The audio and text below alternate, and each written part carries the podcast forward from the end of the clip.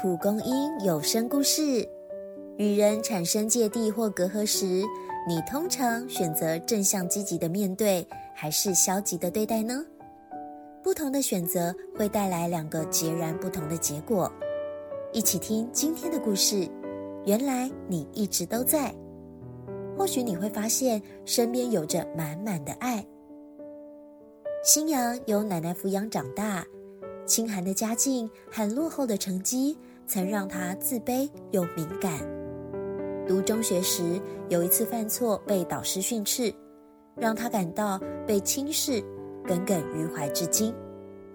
近日得知导师生病，同学提议去看望。新阳即将从医学院毕业，他存着让导师刮目相看的心态跟着前去。导师刚出院回家。人卧床休息，同学们围绕床边关心，唯独新阳冷眼旁观。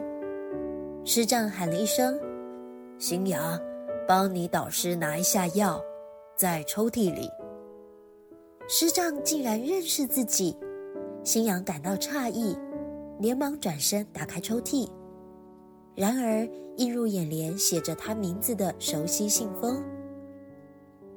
让他猛然看向导师，导师猝不及防的模样，他心中已有了答案。本来不想让你知道的。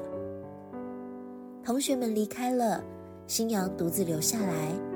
导师看着他，无奈说道：“新阳问说，为什么呢？